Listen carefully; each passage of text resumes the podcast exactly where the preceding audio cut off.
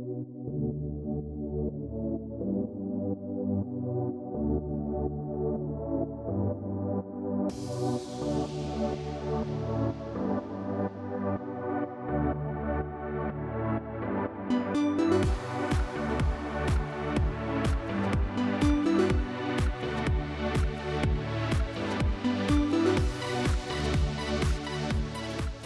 buenas a todos, bienvenidos, bienvenidas a vuestro podcast de fútbol profesional hecho por amateurs.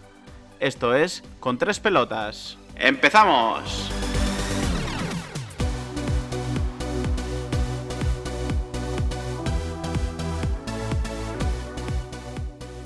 Muy buenos días a todos. Estamos aquí otro domingo más con, con el podcast dominical de Contra Pelota. Antes de empezar y dar paso a mi compañero, quiero agradecer a todo el mundo que está ahí detrás nuestra apoyándonos. Soy una pieza fundamental en nuestro trabajo. En cualquier punto del globo terráqueo os lo agradecemos de corazón todo el apoyo y todas las personas que estáis ahí. Os tenemos muy en cuenta a todos nuestros amigos que siempre nos habláis día tras día en el trabajo, en la calle. Muchísimas gracias de verdad y seguiremos trabajando por y para vosotros. Antes de empezar, se viene caliente la semana y el podcast de hoy con un Madrid que vuelve a estar entre luz y sombra, el Atlético Madrid que lo repasaremos, la trayectoria de Champions y los premios de Best, que va a ser un buen debate que se presenta hoy. Pero antes de empezar, vamos a dar paso desde el Wanda Metropolitano a nuestro querido Mario, que hoy estará un poquito irritado, pero bueno. Mario Navarro, muy buenos días, amigo mío. Buenos días, buenos días a todos. Bien, pues estoy bien, hombre. Tampoco tan irritado. En cierta parte, no sé por qué, me lo esperaba. Pero bueno, luego lo hablamos. Y nada, muchísimo gusto de estar aquí. Saludar a todo el mundo que nos escucha, que está teniendo bastante buena acogida el podcast y para nosotros es algo genial y que no esperábamos. Y, y vamos a empezar, venga. Y desde, desde Alemania, pero bueno, vamos a decir que está desde, el Camp Nou, desde el palco con, con Bartomeu, en el, sitio- en el sillón de Bartomeu. Fermín Marto, muy buenos días, amigo mío. ¿Cómo estamos? Muy buenas, Sergio. Un placer volver a estar aquí otro día más con vosotros, otra semana más. Una- muy agradecido también a toda la gente que nos escucha, la verdad que desde sitios que no nos podíamos ni llegar a imaginar que nos pudieran escuchar a estas, a estas alturas. Una semana Siempre negativa. Siempre negativa. Nunca positiva. que, como dice Bangal, mucho negativo, poco positivo, pero bueno, ya hablaremos más en detalle. Muy buenos días a todos. Pues sí, vamos a, vamos a meternos en faena. Porque sí, porque ha sido una semana de los tres equipos aciaga, entre comillas, decisión en Champions del Barça, alegría del Atlético de Madrid y Real Madrid por el tema de la clasificación. Pero bueno, eso lo debatiremos más tarde. Vamos a hablar de- del partido de ayer, del Real Madrid Atlético de Madrid. Se jugó en el Alfredo Di Stéfano, eh, Real Madrid 2, Atlético de Madrid 0. Se adelantó el conjunto blanco con, con gol de Casimiro y con Oblak en propia portería el 2-0. Mario, quiero que tú empieces el análisis del partido. Pues nada, eh, un Atlético de Madrid que no me esperaba.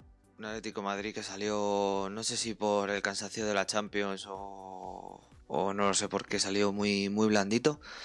Llegaba tarde a todos los balones divididos, físicamente estaba peor, presionaron menos y, y nada, y el Real Madrid, pues el Real Madrid que todos esperábamos, el Real Madrid de, la buena imagen, estaba claro que no iba a ser el Real Madrid del Santardone, del Alavés, del Cádiz y demás. El de ayer sabía todo el mundo que, que iba a ser el Madrid de las grandes noches y el Atlético de Madrid pues no, no entró bien al partido y regaló la primera parte.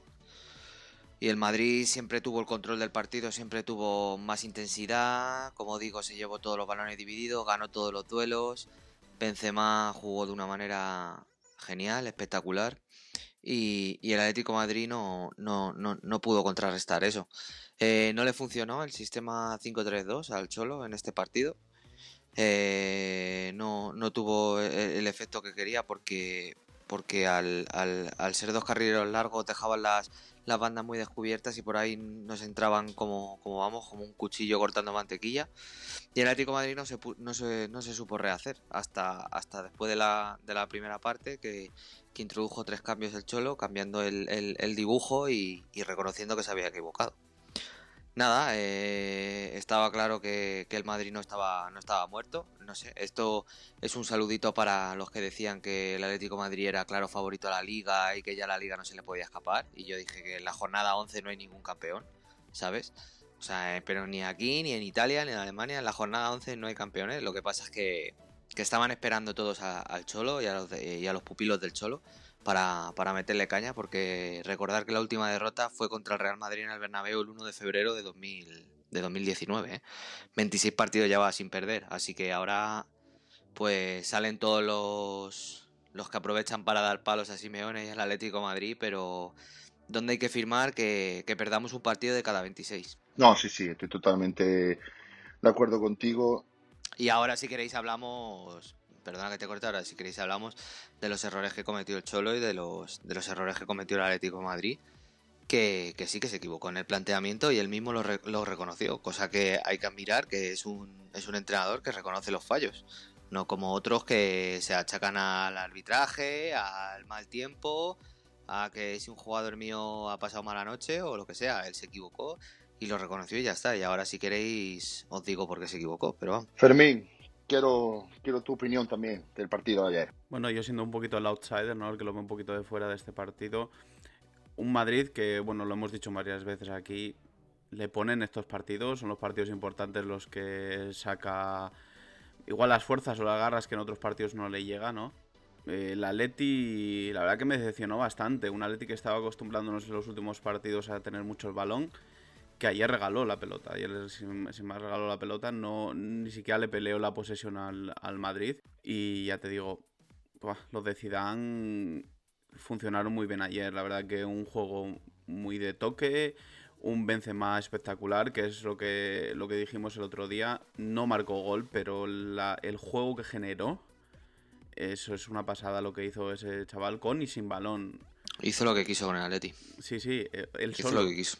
Sí, él sí, solo sí. muy bien ayudado, aunque no por Vinicius por un lado, porque Vinicius sí que estuvo un poquito... Mal, mal. Eh, Vinicius fue un desastre. Sí, estuvo un poquito... Que bueno, no desastre casi. tampoco. Pero... No, hombre, no, desastre tampoco, pues es un chico que tiene muchísima calidad, pero la verdad que sí que estuvo más oscuro que, que Benzema y que un Lucas Vázquez que por el otro lado sí que hizo mucha pupita, sí que hizo mucho daño al Atleti. Fua, ya ves. Y eso, a ver, al final un, un triunfo muy merecido de, del Madrid. Una primera parte del Madrid casi totalmente. La segunda sí que le peleó un poquito más el Atleti ya cuando entraron los cambios. Pero eso, me, me sorprendió eso, que, el, que, el, que, los del Cholo no le pelearan el balón al Atleti. Y qué quieres que te diga, eh, Mario, cada vez que salís delante del Madrid, no sé si os tiemblan las piernas y qué es lo que pasa, pero es que no. es, es, vuestra, el Madrid es vuestra kriptonita, es como Superman y luego llega el Madrid sí. y, y, os venís siempre abajo y la verdad que yo por ejemplo un poquito decepcionante. Sí, dime Mario. Yo por ejemplo eh, eh, me gustó el planteamiento inicial de, de sentar a Saúl pero yo pensando que el Atlético de Madrid va a ser el Atlético de Madrid eh, de estas últimas fechas, porque Saúl no está en un buen momento y estaba claro que, la dupla que más funciona en el medio es Coque Herrera, por la salida, por el, campo que abarca el mexicano Herrera y por la salida de balón que te da, porque cuando tú quieres llevar la iniciativa y cuando quieres sacar el balón de atrás, como estaba jugando el Atlético de Madrid estos últimos partidos, Herrera es mucho más efectivo que Saúl, aunque me joda decirlo, pero es que es así. Herrera es mucho más efectivo que Saúl porque tiene mejor salida de balón, es más claro y evidente y no pierde tantos balones. Y a mí me pareció bien que Saúl, estando en el estado que está, eh, eh, fuera, fuera al banquillo y saliera con Herrera. Pero joder, si tú vas a plantear un partido en el que no vas a tener la pelota, en el que le vas a dar la pelota al, al Real Madrid, no puede jugar Herrera con Coque. Tienes que jugar, tiene que jugar con Dobia, tiene que jugar Torreira o tiene que jugar Saúl. Porque Herrera no es un futbolista para, para no sacar la pelota jugada y para tener que, que hacer de stopper, porque no abarca tanto campo, no es tan rápido, no es tan agresivo. Herrera es un jugador para lo que es, para sacar la pelota jugada y para jugar al toque y para jugar como el Atlético de Madrid está jugando. Y si juegas así, Herrera funciona mil veces mejor que Saúl. Pero si el partido de ayer que jugó el Atlético de Madrid es el que el Cholo tenía en la cabeza, Herrera no tiene cabida en el equipo. Herrera tendría que haber sido suplente, tendría que haber salido con Dobia, tendría que haber salido Torreira o tendría que haber salido Saúl en su defecto, por muy mal que estuviera. Yo creo que, ¿sabes? Que yo creo que ayer tenía que haber salido con Dobia. Yo creo que era el partido para con Dobia. Sí, sí es bien, y de hecho sí, salió, sí de hecho no... salió en la segunda parte y el Atlético de Madrid ganó, ganó, ganó mucha, mucha presencia en el medio de campo que lo, que lo tenía perdido desde el principio del partido. ¿Sabes? Así que el chaval no, igual no está metido en la, en la dinámica del equipo mí- todavía a- porque lleva muy pocas sí. jornadas, pero No, a mí lo que me molestó, no a mí lo que me molestó de ayer del Atlético de Madrid y ya termino es Al final el Atlético de Madrid, por muy mal que estemos hablando aquí del Atlético de Madrid, por muy mal que estemos hablando del partido de ayer, pierde con un gol en propia meta de Black, que es un buen tiro de Carvajal, pero que pierde con un eso, y con un gol a balón parado, que se escurre Herrera, mala suerte, y te lo puede meter. Pero al final no te meten casi ni de jugada, ¿vale? Pierde con eso, pero yo entiendo que tú puedes perder un partido así, pero joder, que no te ganen en intensidad. Tú no te puedes plantar a jugar al Real contra el Real Madrid. Tú puedes perder perfectamente contra el Real Madrid, pero después de los partidos que estás haciendo estos últimos días y estas últimas semanas, no te puede ganar el Real Madrid en intensidad. No te puede ganar en intensidad porque tienes el partido que tuvo ayer. eso es lo, de, lo que de verdad realmente me molestó, porque que tú llegues al campo del Madrid y pierdas entra dentro de todas las quinielas. Puede pasar, porque tiene jugadores buenísimos y el Madrid ahora está en una buena dinámica, pero que no te ganen intensidad. Le ganaron al Atlético Madrid desde el minuto cero todos los balones divididos, todos los duelos, fueron mucho más intensos. Y eso es lo que de verdadmente me jode, no perder el partido, porque perder partido, pues mira, se puede perder. Es el primer partido que perdemos en la liga, os recuerdo. Se puede perder perfectamente, pero joder, no con esta manera de perder. Y esto tampoco es culpa solo del Cholo, porque los que juegan al final son los jugadores. Porque si yo hubiera visto el Atlético Madrid ayer que viene contra el Salzburgo en Austria, quizá el resultado hubiera sido otro, ¿eh? Sí, sí, estoy totalmente de acuerdo. Yo no. Pero bueno, ya me callo porque me estoy calentando. Podría, podría hacer sangre, pero voy a intentar ser, un aficionado al fútbol y, observar y decir lo que pasó para mí el Cholo la cagó, pero a la vez fue valiente. ¿Por qué? Porque le está funcionando el dibujo al Atlético Madrid en el último mes, mes y medio. Entonces, yo creo que el Cholo sabía que si mantenía ese dibujo, el Atlético Madrid iba a sufrir. Mantuvo ese dibujo porque realmente los jugadores iban bien. Y es que el Madrid atacó mucho la banda de Carrasco, a la banda derecha de Carrasco. Y aparte, lo que ha dicho de Herrera, es que Herrera tiene delante a Casemiro. Entonces lo ahogó, no lo dejó salir y el Atlético Madrid en día de balón tuvo muy poca. Respecto a lo de los tiros, el Madrid tiró 12 veces a puerta, el Atlético tiró 5. Habla paró un, grandísima, un, sacó una manopla, un Benzema que se fue al palo y la de Luca Vázquez, que realmente el Madrid fue vino merecedor del partido. El Atlético de Madrid, pues también a veces puede ser que, que, pecara de, de, confiarse, porque el Real Madrid, sinceramente, es una montaña rusa. Salió el Madrid muy fuerte, muy bien. Y el Cholo también creo que se equivocó en sacar a Joao Félix en el minuto 60 y Luis Suárez que no está. No es que sea ahora un desastre Luis Suárez, Luis Suárez viene de un mes sin jugar por el tema del coronavirus y Luis Suárez no está en forma para, para jugar el partido. Gran Real Madrid. Eh, la única nota así negativa, entre comillas, fue que, como han dicho Fermín y ha dicho Mario, que Vinicio ayer no apareció, pero bueno, corrió, pero ayer no, no fue su día. Y la ebullición, como, como un resorte de, de Lucas Vázquez, un jugador que, que, siempre está ahí, siempre que está, puede estar dos meses en el banquillo, que te sale y es como si tuviera toda la temporada jugando. Chapado por él, de verdad. Qué, difícil lo tiene Asensio, ¿eh? Asensio sí, muy complicado. Posiblemente Lucas Vázquez sea el jugador que mejor forma física tenga de Real Madrid. Chapó por Zidane, chapó por, todos los futbolistas, que todo es tema de actitud, ya lo dije yo, que todo ellos son los que pueden ganar y pueden perder, pueden jugar bien y pueden jugar mal, y yo creo que el Madrid se ha dicho a Fermín y a Mario antes, fuera de micro, que el Madrid sí mantuviera este nivel en Liga Española, porque en Europa no nos va a alcanzar tampoco. Eh, puede ser que, que, si sigue así va a ser un torbellino. Realmente tuvo la pelota, no tuvo rara defensivo. Evidentemente el Atlético de Madrid tuvo dos ocasiones súper claras porque defensivamente es imposible hacer un partido al 100%. Yo pienso que si Lemar hubiera marcado el gol ese que tuvo para empujar, el partido hubiera sido totalmente diferente. Yo no me voy a dar para al Atlético de Madrid, porque hay que tampoco hay que sacar la vena de madridista ni de roncerista. El Atlético Madrid también acusó mucho el físico y simplemente Zidane le ganó la partida tácticamente al Cholo y ya está. El Madrid apostó por jugar por la banda derecha. Carraco no es un lateral, por mucho que corre mucho que intente, tiene un atacante. Y Herrera perdió el centro del campo con Casemiro, ya está. Esa fueron la clave del partido. El Atlético Madrid no tuvo salida de balón y fue imposible. Joao Félix no recibió ni una pelota en el pie. Y Luis Suárez. Sí. Y es que Luis Suárez Mario allá estaba dentro del área, porque que se notaba, además, claro, cuando entre lo líneas que cojeaba. Estaba muerto, está físicamente muerto.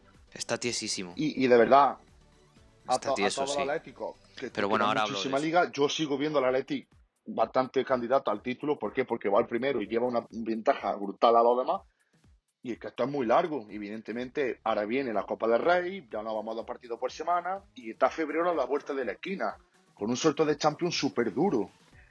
Y esto, eh, totalmente el Madrid ahora lleva un mes, un mes y medio bueno de físico y esto se puede venir abajo, así con todo. Así que mucho ánimo a, los atléticos y, y, a la madridita, pues enhorabuena porque vamos al alza. Yo quería decir, yo, ¿de verdad algún iluso se pensaba que el Real Madrid o el Barcelona no van a competir por la liga a jornada 11? Es que, es que me resulta tan, tan ridículo pensar que la gente quiere atacar al Atlético Madrid diciendo que ya tenía la liga ganada y que si la pierdes un fracaso en la jornada 11, es que me parece, me parece un titular para vender periódicos mm, mm, rastrero que es que no me entra en la cabeza. O sea, que, que, que se, se, pensaba la gente. Que Yo no va al Barça. Eh, que, bueno, el Barça igual que el Madrid, el Barça coge un par de partidos buenos, pincha los de arriba y el Barça se mete ahí, otra vez, con la calidad de los jugadores que tiene. Pero el Barça no tiene. Pero bueno, hablando de ayer lo del Atlético Madrid, Zidane Mm, le ganó la batalla táctica totalmente a Simeone porque, mm, como bien ha dicho Sergio, eh, eh, Zidane y el Real Madrid sabía que, la, que, la, presencia de Herrera en el 11 hacía indispensable al Atlético Madrid y Herrera para la salida de esa Fue, esa fue la clave. Y ahogaron a Herrera. Yo, mm, viendo el partido, yo veía que en cuanto recibía Herrera, Casemiro estaba con él y no le dejaba ni moverse. Y lo que dices, eh, Joao Félix no pudo recibir entre líneas, no pudo suministrar balones a la banda, además ahogaron a, Herrera. Y luego el Cholo también se equivoca. Yo entiendo que el 5-3-2 con los tres centrales y los dos carrileros largos le esté funcionando al Atlético, pero en partidos que tiene el peso de balón, que tiene el peso de llevar la jugada. Si tú vas a ir al campo del Madrid y vas a regalar la pelota, tú tienes que jugar con tu sistema de 4-4-2. Porque tú no puedes tener ese sistema para no ser protagonista con la pelota. ¿sabes? Y ahí se equivocó, ahí se equivocó Simeone, y él mismo lo dijo. Pero bueno, que esto es muy largo, señores, que, que ahora viene la Copa y, veremos a ver. Yo, si fuera Atlético Madrid, jugaba con todos los suplentes la Copa, no iba a decir tirarla, pero que llegue hasta donde tenga que llegar. Y, ya está, porque el sorteo que se viene en Champions y, la Liga es brutal. Fermín. Es brutal, es brutal. Eh, lo que comentabas ahora del tema táctico de que se comieron a Herrera. No solo es que se comieron a Herrera, es que si tú ves el dibujo del Cholo, tienes a, a y a, y a Felipe de centrales, y por delante de ellos casi un doble pivote con Coqui y con Herrera, ¿no? Hacen como un cuadrado. ¿Qué pasa? Que el Madrid no juega eh, con un delantero 9 que se te queda ahí metido entre los dos centrales, juega con Benzema. Benzema se te mete justo en el medio de esos cuatro, donde no hay nadie. Si juegas con Condovia, Condovia estaría ahí. Pero es, ese, ese, típico que se inventó Guardiola, ese típico falso 9, ¿no? Que, baja un poquito, que es lo que, hizo, lo que hace Benzema todo el rato. Benzema no es un tío que se te quede pegado en el punto penalti. Benzema viene a recibir balón. ¿Qué pasa? Que se te mete justo en el sitio donde no tienes a nadie. Donde tienes a Herrera y a, y a, Coque por delante y a Savic y a, y a Felipe por detrás. Entonces, ¿quién va por él? Va el, mediocentro, los dos mediocentros, uno de ellos, ¿qué, central sale por él? Eh, generas esa confusión, que es lo que le pasó ayer al, al Atleti, y por eso Benzema tocó tanto balón y generó tanto peligro, porque se viene atrás a tocar balón y, nadie, y nadie sabe dónde tiene que ir. Y entonces al final, en, una de estas, en vez de ir Savic o en vez de ir Felipe, van los dos y se te viene Lucas Vázquez o se te viene Vinicius por detrás y ya, te la, ya la tienes liada. Eso es el, primer punto. Luego Torreira. Yo, Torreira también me está sorprendiendo el poco protagonismo que tiene, porque me parece un futbolista súper aprovechable y para el, para, el, para el sistema que tiene el Cholo y para la forma de jugar del Atlético Madrid, es que Torreira me parece un jugador espectacular. Y es más, en cuanto llegó, jugó dos o tres partidos seguidos y lo hizo genial pero genial. Pero fue eh, contagiarse de COVID y ha perdido todo el protagonismo, protagonismo pero hasta el punto de que, de que no sale, ni, ni cinco minutos. O sea, no Igual es que no está bien físicamente. yo creo que. sí, las temporadas son muy largas. Digo yo que acabará jugando, pero a mí me parece el corte de jugador. A mí me parece el corte de jugador que, por ejemplo, un partido como ayer, en el que tú estás perdiendo todos los balones divididos, te están ganando en intensidad, te están haciendo ocasiones por el centro, por un lado, por otro. Es un futbolista directo para decir, eh, hasta aquí, sacar a, a, Torreira y a, que vaya como un perro de presa detrás de la pelota, porque, porque es la única manera de pararlo, pero bueno, no sé. Sí, eso fue un fallo. yo... Dime, Sergio. No, no, yo, antes de interrumpirte, perdóname, Fermín, yo vi el fallo que creo que Simeone pensaba que el Madrid iba a jugar más por el centro. Es el, yo creo que viendo el partido, como que haya vi el partido entero, luego vi el resumen de 20 minutos y vi que el Real Madrid insistió mucho en la banda derecha y, jugando como si fuera un, acordeón, de lado a lado. Entonces, el Atlético se vino desbordado. El Zidane pensó y acertó de que había que atacar al Madrid a la banda y el Cholo pensaba que el Madrid iba a entrar por el centro porque, claro, al tener con los carrileros, iba a entrar y iba a salir. Y con el tema de, de Torreira, Mario, Torreira no está siendo titular porque para el Cholo ahora mismo el titular es Herrera. Pero yo creo que Herrera ya perdió muchísimos puntos porque Herrera va a jugar los partidos basura, entre comillas, residuales, de liga, de pero luego a la hora de la verdad, tú te vas a enfrentar a Barcelona, a un Bayern de Múnich, al equipo que sea potente como tú, y es que, es que Herrera es que se vaya un Casemiro, puede tener a un Kimmich delante, puede tener a un, a Berratti, por ejemplo, por ejemplo, un jugador así de talla, y puede fracasar. Nos pasó lo mismo en el campo del Bayern jugó Herrera y, ahogaron a Herrera por presión. Y Herrera es un futbolista que toca bien la pelota, elige siempre bien, pero es muy lento. Es un futbolista muy lento. Le ahogaron, perdió la salida de balón y el resultado fue el que fue. Y como bien dice Sergio, pues yo a mí me gusta Herrera, no me parece un mal futbolista, me parece un buen futbolista, pero me gusta para partidos como partido en el Metropolitano contra Levante, partido contra el Metropolitano contra Huesca, en todos esos partidos me parece bien que juegue Herrera, porque es, un partido donde vas a llevar tú el peso del juego. Y vas a, pero en un partido en el que vas a regalar la pelota, en el que no vas a, en el que no vas a controlar la pelota y el que vas a tener que morder, que presionar, Herrera no tiene cabida en, este, el Atleti. Es que no, no, no, tiene sentido. Bueno, yo quería corregir un poquito a, Sergio, que dice que, bueno, que el, que el Cholo pensaba que el Madrid iba a salir por el centro me parece muy bien, me parece un planteamiento correcto. Tú piensas que, tú piensas que Madrid te va a jugar todo por el centro y, sacas el 11 que sacas. Pero claro, cuando tú ves el 11 del Madrid, ¿realmente tú piensas que van a jugar por el centro? Cuando te sacan a Carvajal y a Lucas en una banda, Mendy y Vinicius en la otra. Por mucho que te saquen a Modric o a Cross, o, sea, da igual. Está claro que, es, que el ataque de ese equipo va a ir por las bandas, por Lucas y por, y por Vinicius. No va a ir por por otro lado, ¿sabes? Entonces ahí es cuando el Cholo tenía que haber corregido y, tardó en corregir y entonces pasó, factura. Que es lo que dice Mario, que es un partido que se puede perder, pero bueno, obviamente aquí estamos para analizar qué se hizo mal, qué se hizo bien del, otro lado y y el porqué de las cosas, pero no creo que, se, sirva de excusa que, el Cholo pensara que iban a tirar por el centro, cuando ya cuando ves la alineación tienes tiempo para corregir y decir, hostia, pues no es así, me he equivocado, antes de que me metan uno o tal, vamos a intentar corregir algo, que es algo que no hizo, que es algo que, le faltó, que lo hizo más tarde, y bueno, pues lo pagó. Pues sí, pues aquí se quedan nuestras impresiones del, del derby. Y, ya está. Deciros que queda liga y el Atlético de Madrid competirá y el Madrid igual. Y vamos a pasar al, a la prima del Barça. Fermín, cuéntanos, rival, convocatoria y demás, impresiones de tu equipo y demás. Fermín, Barça. Pues convocatoria estas horas todavía no tenemos, la verdad que cuando estamos grabando no, no ha salido todavía la convocatoria. un Barça que, que, juega contra el Levante en el Camp Nou esta noche, que tienen suerte, la verdad que tienen suerte tanto directiva como Kuman como jugadores de que el Camp Nou esté vacío.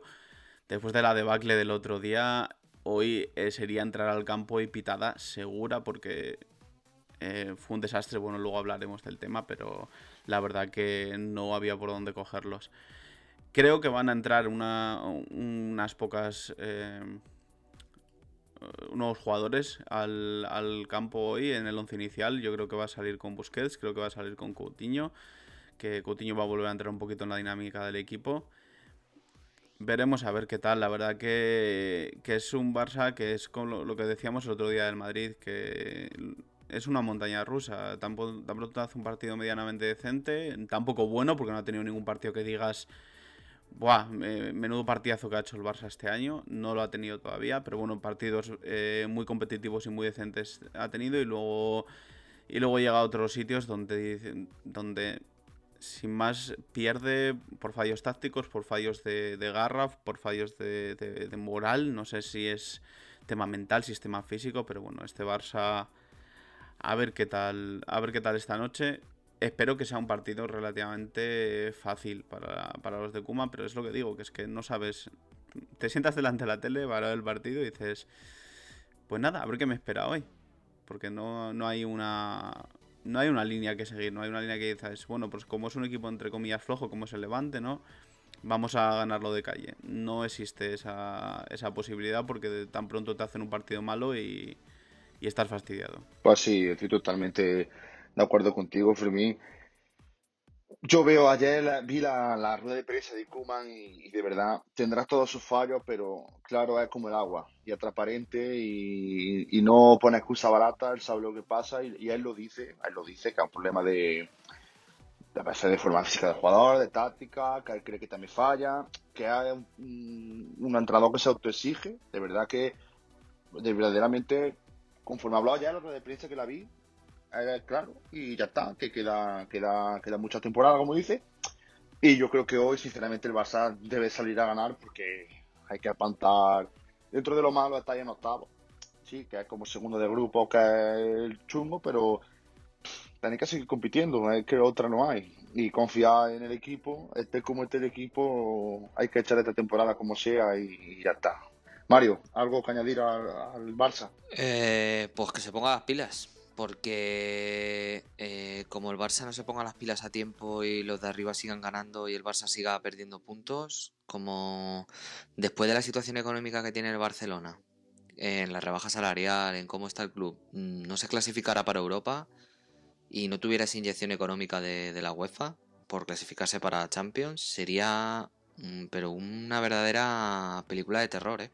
Yo no me podría ni imaginar dónde puede la situación en la que puede quedar el Barcelona si estaban diciendo que en enero no había dinero para pagar las nóminas, no, no, no cabe recordar que, que, clasificarse cuarto, cuarto, tercero, segundo, primero, para solo lo que es el, el ingreso por la UEFA son 50 o 60 millones eh, por clasificarse para la Champions, aparte de los derechos televisivos. Imagínate que el Barcelona, después de la que se está pasando, eh, pierde, pierde ese, ese dinero. Así que yo me dejaba de hostias y, y, y, que el Barça se ponga las pilas como sea y se clasifique para, para, Europa como mínimo. Es una temporada muy jodida, muy, muy difícil, todos sabemos que, que, que, lo está pasando muy mal, pero, pero se tiene que centrar ya, ¿eh? Se tiene que centrar, recuperar, intentar recuperar a los jugadores que tiene y empezar a ganar dos, tres partidos seguidos que se entonen para que cojan confianza porque, porque poca broma, ¿eh? Sí, se le va a hacer... Sí, yo la verdad que ayer viendo, ayer viendo el partido del, del Madrid y el Atleti, yo como barcelonista, obviamente no quiero que el Madrid gane, pero ni a, lo, ni a las chapas. O sea, eso es, eso es, claro, ¿no? Pero es que yo ayer, claro, eso lo piensas, lo piensas como culé, pero luego me vienes con la cabeza y dices, es que te viene bien que gane el Madrid. O por lo menos que empaten, ¿no? Para. Si hoy gana el Barça al Levante, pues te pones un poquito más arriba, te pones un poquito más cerca. Y el Atleti estaba muy destacado. Entonces, por ese lado, yo prefería casi que eso, que, o que empataron que ganaran. Es que ya no es. Por lado que me toca de, de clasificación. Ya no es, sí, ya no es el, el, que el Barça pelee la liga, que yo creo que no está descartado, pero ya viéndolo desde la situación actual, es eh, ver cómo está la Real Sociedad, ver cómo está el Sevilla, que es que juega mal, juega bien, juega regular, haga lo que haga, pero es que gana. Gana los partidos, siempre gana, o casi siempre gana. Mira ayer el partido que se lleva, o sea, es compite, compite, compite y al final gana. Y está la Real Sociedad, está el Sevilla, está el Villarreal. O sea, y son cuatro puestos. Y, y, y vamos a decir que el Atlético Madrid y el Real Madrid, como que tienen una plaza sí, ahí, ahí. Da, sí, son, sí, eso sí es verdad. Son como cuatro equipos, cuatro o cinco equipos para dos puestos. Sí, sí, sí. O sea que. Porque yo estoy hablando de que el Barça no se clasifique para Europa, pero yo no cuento con que se clasifique para UEFA. Porque clasificarse para UEFA no da dinero no da ni, ningún dinero, no da ni un solo euro para las arcas. Hablando o sea de que... eso, y perdón que te interrumpa, Mario, tengo un colega mío en Sevilla y hablé así del programa y demás, y me dijo que hay que, hay que ganar a Rennes, que son 3 millones de euros por victoria. Que, que eso, esos 3 millones de euros te solucionan una ficha de los otros jugadores. Es que me lo dijo, dice que, que no sí, es ganar, sí. que, no es ganar, eh, eh, que, que no, que este partido no, si te juega, te juega 3 millones de euros, te juega, y por pasar primero te dan X. Yo eso no lo sabía, no lo sabía, y me lo explicó mi colega. Dice, es que son, es verdad, dice Mario, es que ganar un partido son 3 millones de euros los que te dan. Un equipo como el Sevilla o como el Barça, que, que yo, de verdad, ya no ser madridista ni culé ni nada, es que tiene un problema económico que es el más grave que tiene, porque el juego va y viene, puede jugar mejor, puede jugar peor, pero ¿cómo se presenta el Barça en, lo próximo, en el próximo Lutro, por ejemplo? Yo a la puerta va a coger al equipo, como se presume que va a ser el próximo presidente, y se va a encontrar con un agujero de casi mil millones de euros, conforme dice el tesorero del Barcelona. Y, no sé, no sé, de verdad me da pena de que, de que los equipos en general estén sufriendo por lo que está sufriendo, porque tú es del maldito coronavirus el culpable, porque tuvo un estadio vacío y un estadio... No, no, no. ahí, te quito, ahí te quito la razón. Ah. Ahí te quito la razón, Mario. Eh, Mario, Sergio, perdón. Eh, no es culpa del coronavirus solo. El coronavirus tiene mucho que, que afecta mucho, sí, claro pero la, situación económica del Barça viene de años, viene de la mala gestión del Bartomeu, pero, no viene, no viene del coronavirus. Pero Fermín, pero tener un campo vacío, eso te genera muchísimas pérdidas, pero no al Madrid, al Atlético de Madrid, al Getafe, al Sevilla, al Betis, al, al, Eibar, al Hueca. Sí, que, sí, claro que, estamos viviendo una situación muy, muy, muy crítica en el fútbol económicamente mundial. Que sí, sí, lo, hablaba yo la semana pasada, pero que el Barça ya estaba en números rojos antes del coronavirus, es a, lo, que me refiero. Que esto agrava aún más la situación del Barcelona económicamente, obviamente, eso es, eso es así, pero que el Barça ya estaba antes, estaba ya en quiebra. Pues sí, cerramos el capítulo del Barcelona, ya seguiremos debatiendo conforme pase la semana de cómo evoluciona el Barça, Madrid, Atlético Madrid, y nos vamos a nuestra competición fetiche, la Champions League.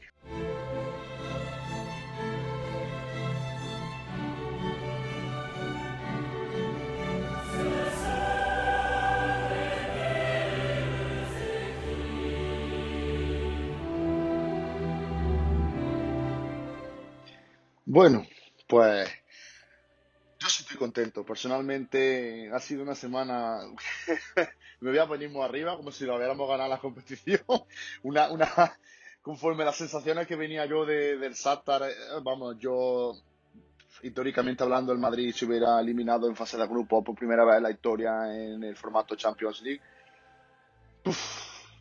me cagué, sinceramente, ya de la, día del Borussia dije, madre mía, esto cómo van a venir, pero el Madrid jugó un partido mucho mejor que el de, que el de ayer contra el Atlético Madrid. Un Madrid muy serio que salió de verdad por el partido del segundo número uno y que fue un Benzema espectacular, un Luka espectacular, un equipo súper, súper compacto. En defensa yo ya creo que, que Sergio Ramos tenga 50 o 60 años, tiene que seguir jugando en el Madrid, aunque sea con una garrota, porque lo que te da ese futbolista atrás no te lo da nadie. La, vamos, vi al equipo súper compacto, tanto ayer como, pero más aún, el Madrid jugó mucho mejor el partido del miércoles que el de ayer.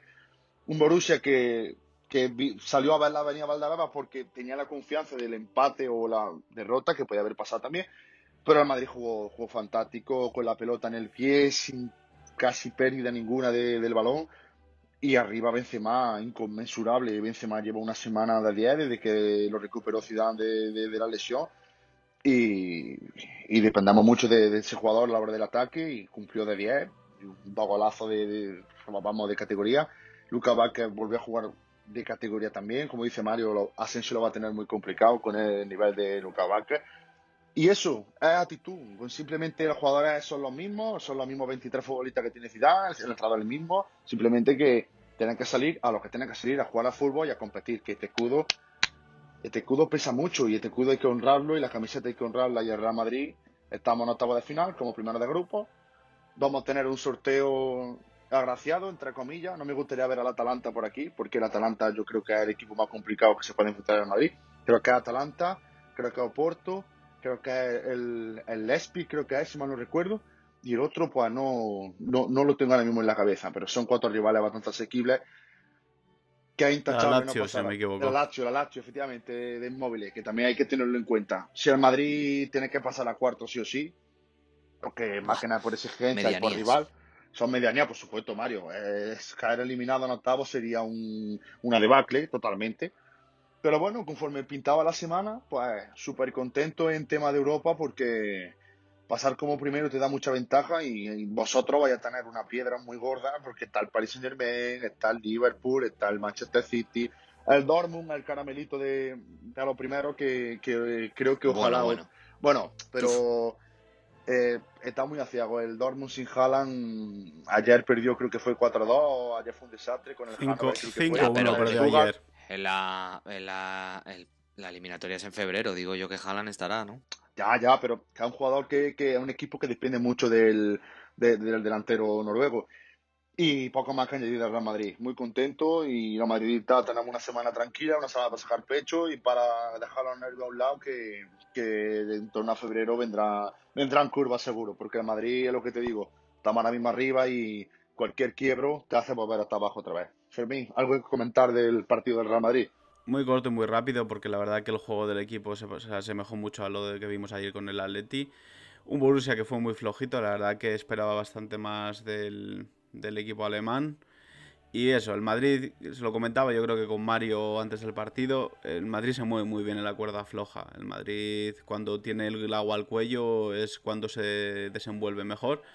Tenía el agua al cuello, tenía que ganar para clasificarse, tenía que ganar para meterse primero de grupo, lo hizo y ala, a seguir y a, unos octavos bastante relajados, aunque bueno, en esta competición si hay equipos que están en octavos de final es porque están en octavos de final porque se lo merecen.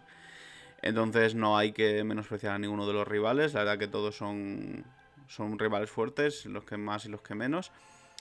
Y a ver qué nos deparan los octavos de final. No, sí, sí, totalmente de acuerdo. Yo te lo digo de corazón, espero que no te quede el Oporto, porque el Oporto, sinceramente, está ahí por lo que está. Y no quiero ni, ni en broma, quiero al Atalanta. El Atalanta es el equipo que más fuerte veo porque es muy físico. El Atalanta es muy físico, mucha velocidad y, y ya vimos el año pasado que fue un quebradero de cabeza para el Valencia. que Muy Valencia goleador, ¿eh? Fue espectacular la Sí, exhibición sí. que dio tanto aquí como allí el rival más duro que veo a priori, porque que cuando ya no clasificamos vi los rivales, me puse a estudiar un poquito, entre comillas, a estudiar los rivales. El más flojo el Oporto, el Oporto no es años Luder que fue, y el más duro el, el Atalanta. El Alacho es verdad que es un equipo alterano, pero yo creo que está flojísimo el Alacho, el Alacho depende mucho también del Ciro Inmóvil, que es el único que le está sacando la campaña del juego, pero el Atalanta con Muriel, con, con Mojica, con toda esta gente súper rápido, súper física, la va a complicar mucho el partido al Real Madrid. Eh, Mario, ¿algo cogetar de- del equipo blanco? Pues no, eh, todos sabíamos que el Real Madrid iba a ganar, le valía incluso el empate, o sea, pensar que el Real Madrid iba a caer a la Europa League o algo era una utopía. Pero bueno, eh, viendo la poca fiabilidad que tenía, había tenido el Madrid en los, en los partidos anteriores, pues tampoco había que estar tan confiado. Pero bueno, el Madrid hizo lo que tenía que hacer, ganó a un equipo bastante mucho más mediocre que ellos y ganó, hizo un buen partido y ya está, y se clasificó como primero de grupo, cosa que, que parece increíble después de la fase de grupos que ha hecho. Y, y nada, ahora tiene un sorteo más, más favorecido en ese sentido, pero bueno, tampoco hay que, que subestimar a los rivales, que me acuerdo el, hace dos años el, el Ajax, El Ajax, el Ajax que le ganas en la ida 1-2 y pero bueno, tampoco 4-1. qué desastre. tampoco es una vara de medir, pero bueno, que, que nada, que Sí. poco más. Pues sí, simplemente a eso, que lo que dice Mario, que no nos podemos confiar porque luego te llega una Haya y te echa, te mete cuatro goles aquí en el Bernabéu y te pinta la cara, y te quedas con una cara de, de gilipollas, de, de, de, de manual. Y poco más que añadir. Ya veremos a ver lo que pasa el lunes, a partir de 12 menos cuarto, esperamos rival y vamos a seguir con los equipos españoles. Mario, enhorabuena también a ti porque Muchas gracias. pasáis, pasáis con merecimiento, la verdad que fue, yo me alegro muchísimo, de verdad fuera de la rivalidad de España, yo creo que los cuatro equipos españoles, Barça, Sevilla, Atlético de Madrid y Real Madrid, tienen eh, en octavo de final. Y Atlético jugó un partidazo, que nos lo diga Mario, sus impresiones del partido y ahí en octavo. Sí. Mario, adelante. Eh, eh, bueno, eh, sí, jugó muy bien. El Atlético Madrid sufrió mucho, ¿eh? Sufrió. El Salzburgo es un muy buen equipo y le puso las cosas muy, muy complicadas. Sobre todo es un equipo muy físico, muy físico que, que fue al choque, que fue a, ganar los balones divididos y demás. Y el Atlético compitió, cosa que no hizo ayer, como hemos hablado antes con el Real Madrid. Le planteó un partido parecido al que le planteó el Real Madrid, a presionar muy arriba, a ahogarle la salida de balón, pero el Atlético Madrid compitió y le echó cojones. Y al final se acabó llevando el partido en una jugada de balón parado y en un gol al final que estaba ya el Salzburgo descolocado. Eh, en un grupo que te toca el Bayern de Múnich, sabes de primeras que vas a ser segundo de grupo. Ya está, estando el Bayern como estaba, tú sabías perfectamente que el Atlético Madrid iba a ser segundo de grupo, pero era un de ser segundo de grupo a no clasificarse era un drama. Y Atlético Madrid hizo lo que tenía que hacer, ganó y, y se clasificó. Y, y nada, ahora esperar el, sorteo, que todos sabemos que va a ser un, un coco, el más fuerte. Que el Atlético tuviera suerte con el sorteo, pues. Pues realmente que te tocara el Dortmund, eh, el Chelsea, quizá. Que veo que es un equipo físico, pero que no tiene tantas armas para hacerte tanto daño, porque si ya te sales de ahí, Dortmund, Chelsea, pues si ya te sales de ahí, PSG, City, eh, Bayern no le puede tocar al Atlético Madrid, pero le puede tocar la Juve. Mira, yo siendo aficionado al Atlético Madrid y viendo cómo son los sorteos de todos los años del Atleti, sé que le va a tocar el peor. Y el peor para mí actualmente es el PSG o el City. Sí, sí, el City. Porque la Juve eh, la veo siempre un equipo muy peligroso, pero no veo esa Juve... Esa Juve que, por ejemplo, elimina a Tico Madrid el, primer año, no está Cristiano tan, tan, tan, tan bien como está otros años. Y el primer año de Pirlo se está notando. Y, yo sí tengo que elegir entre, por ejemplo, Paris Saint Germain o Liverpool y Juventus, yo me quedaría con la Juventus. Pero sabiendo que soy del Atlético Madrid, nos va a tocar el más complicado. Y bueno, el año pasado tocó el más complicado y lo eliminamos. O sea que, bueno, pues oye, hay que confiar. Sí, sí, estoy totalmente de acuerdo. Yo creo que el Atlético, el que le toque va a competir, se lo va a poner complicado. Yo le pido perdón a los culés, pero yo al Barça lo veo que, que, que si le toca a un Paris Saint Germain o algo así que ni se presente, realmente es que es verdad el Atlético de Madrid. No, hombre, tampoco voy a decir eso. No, tío. no, yo sí, yo veo al Barça muy mal. Yo lo veo muy mal. Yo lo veo. Yo de verdad le deseo suerte. De aquí a febrero puede cambiar. Pero el Atlético sí, yo el Atlético lo veo compitiendo, sea quien sea, sea quien sea. Y ojo, el Atlético de Madrid le vendría bien un equipo fuerte, porque ¿quién no te dice que, el Dortmund o el, o el Chelsea te sorprende? Pero el tema de confiarte. Yo mi porra personal va a ser un Atlético de Madrid Manchester City va a ser un Atlético Madrid Manchester City. Vamos, va a ser un partidazo Guardiola contra Cholo Simeone. Y por darle un, punto a favor al Cholo, eh, creo que también se notó ayer, para terminar y cerrarlo de ayer, el, el, despliegue físico del Atlético Madrid en el partido de Champions fue brutal. Fue a muerte. El Atlético Madrid se veía que no podía fallar y no falló. Y también se pudo notar ayer el tema físico. Muy bien el Atlético de Madrid, compacto, súper compacto. Le planteó un partido muy complicado y, el Atlético pues, fue al golpe, fue al choque, fue un combate de boxeo y el Atlético se lo llevó merecidamente sin discusión ninguna. Y ya está, que viene la roca, ya se ven de, lejos la roca de mañana, que, que menudo sorteo en el Pera. Y desearle mucha suerte al Atlético de Madrid. Y nos vamos con, con Fermín. Fermín, el Barça, con 15 puntos, segundo de grupo, y el Madrid con 10 puntos primero. Cosa del fútbol.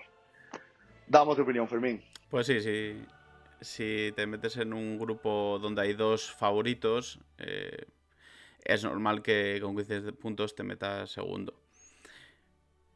La verdad que un partido desastroso del Barça. Kuman volvió a cometer los errores del pasado de sacar a, a Grisman de 9, de no sacar a Braithwaite, que le estaba funcionando muy bien últimamente.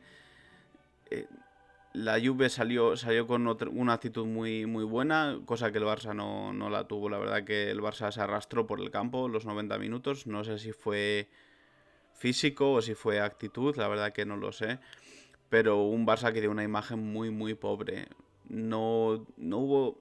no es un partido que digas, la Juve dominó completamente. Bueno, recordemos que, que mm, dos goles de la Juve fueron de penalti pero la Juve es superior. O sea, la Juve es muy superior al Barça en todos los aspectos, en el físico, en el, en el moral. Y bueno, pues ahora nos metemos en unos octavos que, si nos lo dicen hace una semana no nos lo creemos porque hay que recordar que, que el Barça ha llegado al partido con un 2-0 entre comillas de ventaja que, que, te tenían que meter precisamente los tres que te metieron para, para que no pasaras de primero de grupo. Y me recuerda un poquito a eso, a la, a la noche de Liverpool, a la noche de Roma. Lo que pasa es que en casa, ¿no? Que duele un poquito más. Si es fuera, pues. Eh, pues eso. Ahora viene un sorteo mañana que puede pasar cualquier cosa. Que tienes unos rivales muy fuertes. Porque, aunque sí estoy de acuerdo con Mario que el Dortmund y el Chelsea igual son los más flojitos. Porque precisamente ayer el Dortmund perdió 1-5 en casa. También le faltaba Haaland, le faltaba Hazard. Pero bueno, eh, no puedes perder 1-5 en casa con el Stuttgart. Y es el más flojito. Y el Chelsea, bueno, el Chelsea habrá que, habrá que ver porque con un Timo Werner que te los mete dos en dos, es un poquito también arma de doble filo.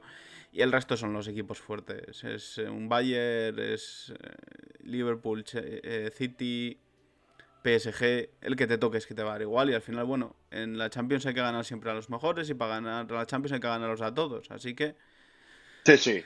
A por ella, a por la orejona, sea como sea, y de aquí a febrero pueden pasar muchas cosas, pero lo que no puede ser es que el señor Kuman no tenga las soluciones. Ya lo he hablado mil veces, no, no me voy a extender más, pero el señor Kuman, bueno, lo leía el otro día, está buscando una solución tipo Reinhardt, que eh, venga algún, algún refuerzo, si es que se puede económicamente ahora en, el mercado de enero, que revolucione de alguna manera anímicamente como pasó en el, año en el primer año de Reinhardt con Edgar Davis que revolucione un poquito el equipo y que, y que tire para arriba. Vamos a ver si le sale y vamos a ver qué, qué tal el sorteo mañana y qué tal el Barça a partir de febrero. Pues sí, poco más que añadir al Barça, lo ha aplicado perfectamente Jeremín. Cuban dimisión. Ya está. No, no, hombre, Kuman dimisión no, simplemente fue suerte y... Oh, le estamos dando... No, no, lo suscribo, Kuman división. le estamos dando mucha cábala al, Liverpool y Liverpool también tiene un ataque muy bueno, pero ha perdido a Van Dijk y a Joe Gómez hombre, no es lo mismo tener esos dos atrás que tener lo que tiene, pero aún así va a seguir compitiendo. A la ocula de sale suerte mañana y, hay que confiar, como dije antes, son 180 minutos y, y, el Barça lo mismo te puede tener una noche buena de Messi que te puede echar a, echar a cualquiera. Y nada más, recordamos que el sorteo es mañana a las 11 menos cuarto, a las 12 menos cuarto y suerte tanto al Real Madrid, al Atlético Madrid y al Sevilla también, que lo puntualizamos, el Sevilla también pasa como segundo de grupo Suerte al equipo andaluz también, que solventó su partido contra el Real también muy buen, buen partido del equipo de Lopetegui. Mañana te meterá el bombo y tendrá los mismos problemas que el, que Barça y el Atlético Madrid, va a recibir un coco muy duro. Pero bueno, estamos los cuatro equipos en octavos, más los tres de, la UEFA. Granada, Real Sociedad y Villarreal también estarán en el bombo. Granada y Real Sociedad van a pillar también posiblemente en el equipo de la Champions y desearle a todos los equipos españoles, tanto de la UEFA Europa League como de la UEFA Champions League, muchísima suerte de, de cara al sorteo. Y el domingo que viene analizaremos los sorteos, las impresiones y cómo crees que avanzaremos las la, distintas fases de grupo. Pues bueno, señores, a todos nuestros oyentes cerramos el tema de la Champions y nos vamos con el, con el debate, que recordamos que esta semana se han anunciado los premios de Best al mejor jugador del año y para nosotros, ¿quién es el mejor jugador del año?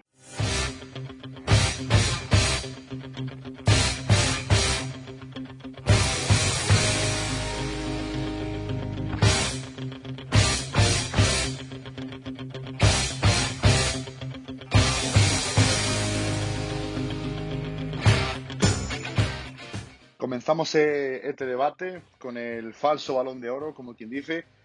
Eh, la nominación para mí ha sido una, grata sorpresa, tanto de verdad como que Cristiano Ronaldo esté en, esa nominación y tanto Messi, porque había jugadores que han podido tener también protagonismo, como Neymar, Mbappé, Sergio Ramos, por, por tirar un poquito barras para la casa.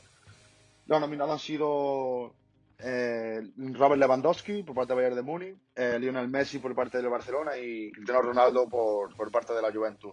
Mario, quiero que me dé tu primero tu opinión, quién ha sido mejor de esos tres jugadores de, de los nominados del año, o si hay alguno que sea por ti que hubiera estado, también quiero que me lo diga. Mario, adelante. Pues yo pienso que entre los tres, eh, Cristiano y Messi están nominados siempre por defecto, pase lo que pase. Son, son jugadores que hasta que se retiren hasta que no se retiren no van a salir de todas estas ternas de los premios y demás. Yo no creo, no creo mucho en los premios individuales en un juego tan colectivo como es el fútbol, porque un jugador, por muy bueno que sea, si no es un equipo que le acompañe, eh, no puede hacer nada. Y lo hemos visto toda la vida con Messi en su selección, que, que Messi no ha sido ni la sombra de lo que era en el Barcelona, lo que es la selección, por precisamente por los jugadores que tenía detrás. Y nada, y, decirte que no creo, que para mí son una pantomima, pero si me pongo a pensar entre los tres, para mí el, premio merecidísimamente se lo tendría que llevar Robert Lewandowski. Robert Lewandowski es que es una barbaridad lo que está haciendo los últimos cinco años para adelante. Es el máximo goleador europeo todos los años, o casi todos los años, bota de oro, eh, los mete a pares en la Bundes, en, la Champions, es el, reciente campeón de la, de la Champions League anterior, yo creo que no, no, tiene, no tiene ninguna discusión, al menos en mi opinión. Sí, sí, yo ahora ya puntualizaré el tema, para mí de esos tres me tendré que mojar en uno, pero para mí no han sido ninguno de los tres jugadores del año, pero bueno, ahora os diré mi pronóstico y mi valoración. Fermín, quiero también tu, opinión a este debate. Pues sí, como decías tú antes, echo de menos a un Neymar, a un Mbappé dentro de los nominados. Tampoco pasaría nada si este año en vez de tres nominados fueran cinco y si estuviera un Mbappé, un Neymar dentro.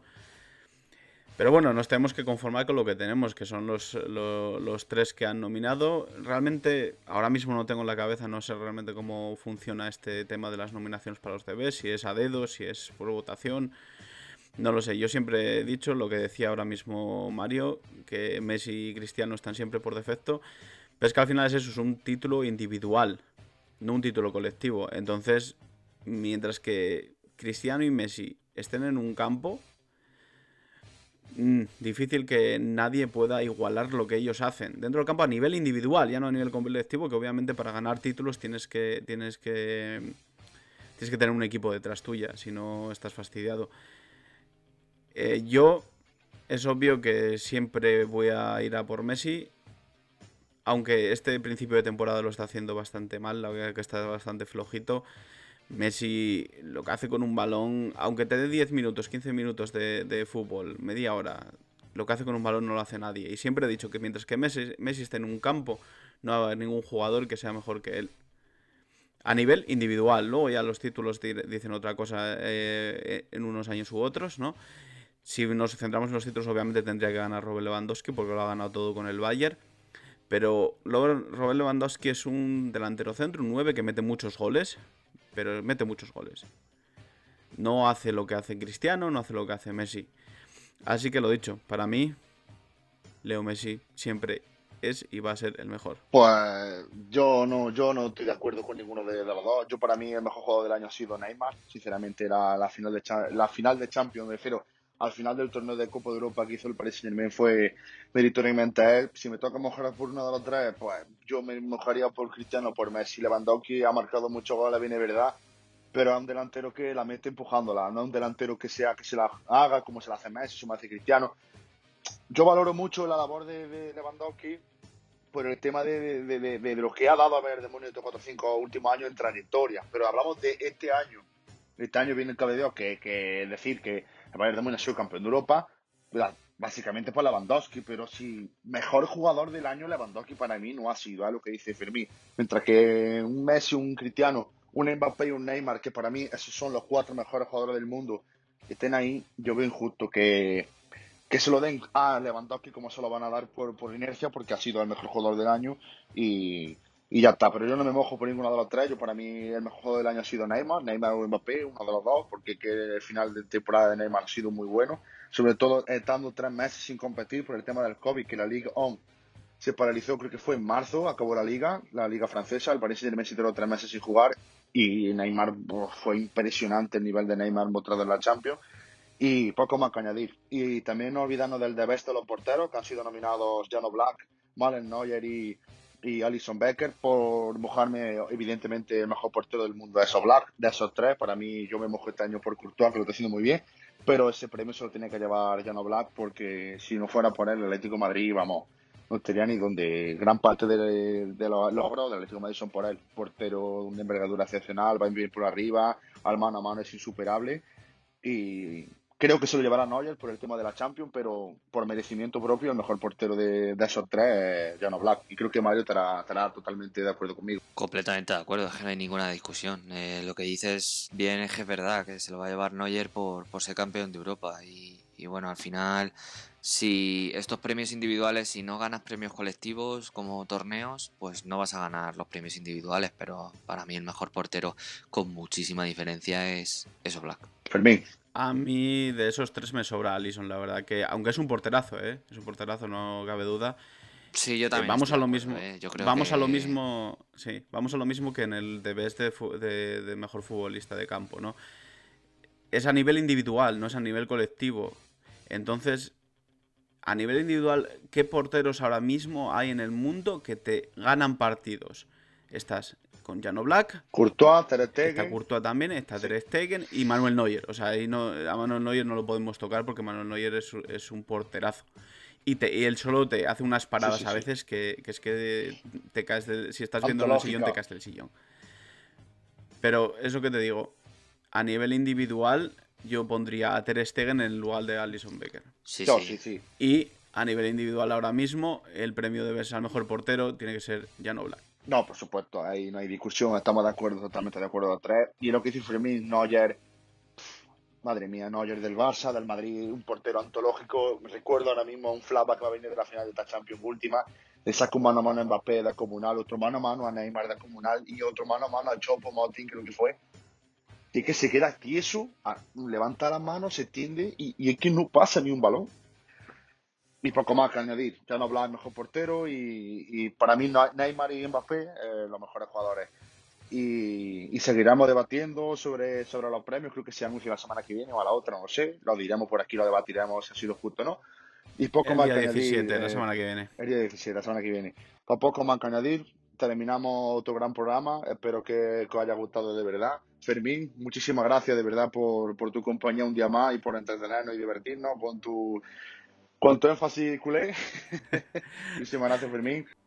Gracias a ti, Sergio. Un placer estar aquí otro día más con vosotros. Muchas gracias a todos los que habéis aguantado hasta aquí a estos tres locos hablando de fútbol. Y nos vemos la semana que viene. A nuestro indio, nuestro guerrero Mario, que siempre será y estará siempre con la bandera de Atlético Madrid por, por alza en el viento. Mario, muchísimas gracias por estar aquí otro día más. Muchas gracias a todos. Ha sido un placer estar, como siempre, una semana más. Y la semana que viene comentaremos las novedades y, gracias a todo el mundo que nos escucha, gracias de corazón. Y aquí un servidor, Sergio, el madridista llorón y, contento a la vez, según cómo vaya la marea. Pero llorón, ¿eh? la verdad es que, me da mucha rabia alguna cosa, pero bueno, es lo que nos juntamos aquí, una parodia, como quien dice, una charla un, de tres amigos que nos gusta mucho el fútbol, que dentro de, dentro de esto somos tertulianos, pero fuera de, los micros somos grandes amigos y de verdad, agradeceros una vez más, como he dicho al principio, a todas las personas que nos escucháis de, de todo el grupo terráqueo, a todos nuestros familiares y amigos que nos ayudáis un montón con vuestro comentario y vuestra ayuda. Y prometemos seguir haciendo todo esto que nos, que nos gusta y seguir trabajando para vosotros. La semana que viene estaremos aquí repasando la jornada de Copa del Rey que tenemos esta semana, la jornada de Liga, el sorteo y muchísimas cosas más. Muchísimas gracias a todos nuestros queridos oyentes y la semana que viene, si viene buena. Hasta luego.